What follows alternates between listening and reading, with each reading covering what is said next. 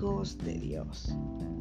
Y hablaba el Señor con Moisés, cara a cara, como quien habla con un amigo. Éxodo 33, 11. Cuando hablas con un amigo, te sientes vulnerable y relajado. No necesitas tener cuidado con lo que dices. Mm, dices lo que piensas sin temor a ser juzgado. Así se hablaban Moisés y Dios, como dos grandes amigos, confiados y transparentes. Se decían lo que sentían y pensaban. Ahora, los israelitas acababan de construir un becerro de oro para adorar.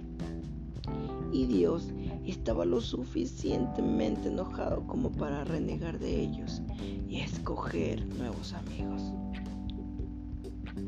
Moisés tenía una gran crisis en sus manos, así que conversó seriamente con Dios. Básicamente le dijo, tú lo ves de una manera y yo lo veo de otra.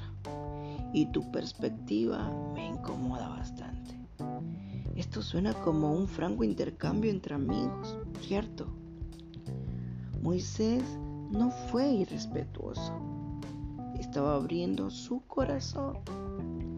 Dios y Moisés se conocían lo suficientemente bien como para hablar cara a cara, como quien habla uno con un amigo.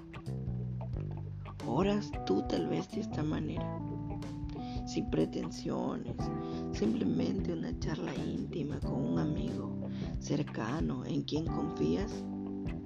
Eso quería Dios con Moisés y también lo quiere contigo. Las frases religiosas, trilladas y la lista de peticiones acostumbradas en tu oración pueden socavar tu oportunidad para relacionarte profunda y personalmente Dios. En vez de esto, ábrele tu corazón.